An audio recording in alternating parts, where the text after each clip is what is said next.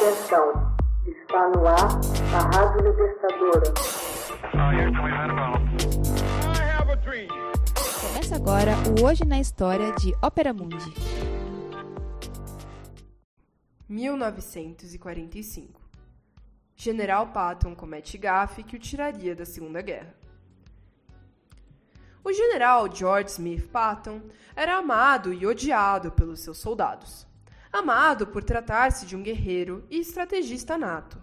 Odiado pelo fato de ser rígido ao ponto de não admitir que seus soldados sofressem fadiga de batalha. Patton também era famoso por não ter papas na língua, o que lhe causou muitos problemas. No dia 22 de setembro de 1945, em uma coletiva aos correspondentes da Segunda Guerra, o general diz que não via necessidade nessa coisa de desnazificação e compara a controvérsia sobre o nazismo a uma luta eleitoral entre democratas e republicanos. Uma vez mais, Patton metia os pés pelas mãos. Seria a última.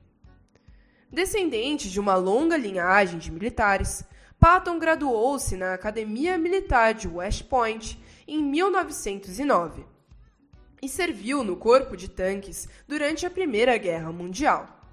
Como resultado dessa experiência, tornou-se um entusiasta defensor da guerra de blindados.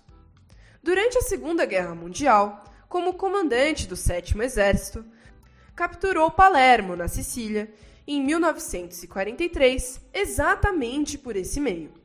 A audácia de Patton tornou-se evidente em 1944, quando, como comandante do Terceiro Exército, invadiu boa parte do norte da França, valendo-se de estratégia pouco ortodoxa e implacável. Era um homem cheio de extravagâncias. Falava francês, fazia poesias e gostava de desenhar seus uniformes.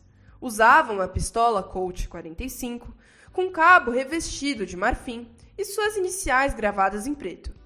Acreditava em reencarnação jurava ter lutado em Troia, tomado parte das legiões romanas de Júlio César contra Vercingetorix e ter sido o comandante cartaginês Anibal, além de ter participado das guerras napoleônicas. A língua ferina de Patton, no entanto, provou-se tão perigosa para sua carreira quanto os alemães.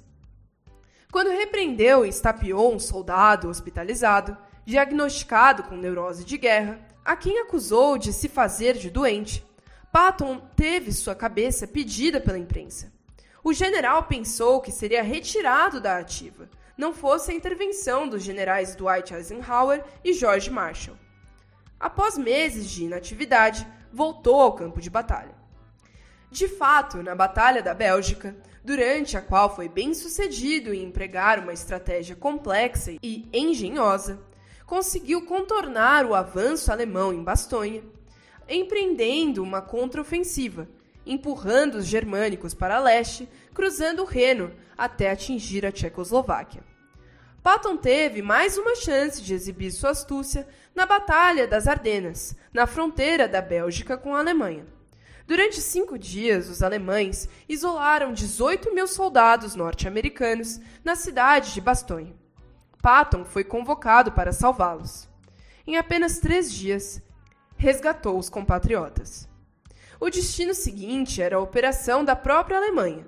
Quando cruzou o Reno, Patton violou novamente ordens que proibiam o Terceiro Exército de atravessar o rio. Uma noite, ouvindo uma transmissão da BBC, escutou um discurso de Churchill atribuindo ao britânico general Montgomery a façanha de ser o primeiro militar a atingir o Reno. Patton enfureceu-se e, diante dos auxiliares, arriou as calças e urinou no Reno, gritando: Eu fui o primeiro. Patton possuía muitos dons. Contudo, a diplomacia não era um deles. Após a guerra, estacionado na Alemanha, criticou o processo de desnazificação e a remoção de antigos membros do Partido Nazista de posições políticas, administrativas e governamentais. No entanto, as declarações politicamente incorretas resultaram na sua destituição do cargo de comandante dos Estados Unidos na Baviera. foi transferido para o 15º Agrupamento como forma de punição, o que marcou o fim de sua participação na Segunda Guerra Mundial. Em dezembro de 1945, quebrou o pescoço num acidente de carro que o deixou tetraplégico, vindo a falecer menos de duas semanas depois, aos 60 anos. Hoje na História é uma produção de Ópera Mundi, baseada na obra de Max Altman, com locução de Paolo Orlovas e edição de José Igor. Você já fez uma assinatura solidária de Ópera Mundi? Fortaleça a imprensa independente.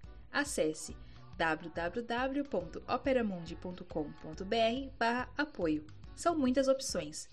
Você também pode fazer um Pix usando a chave apoie.operamundi.com.br. Obrigada!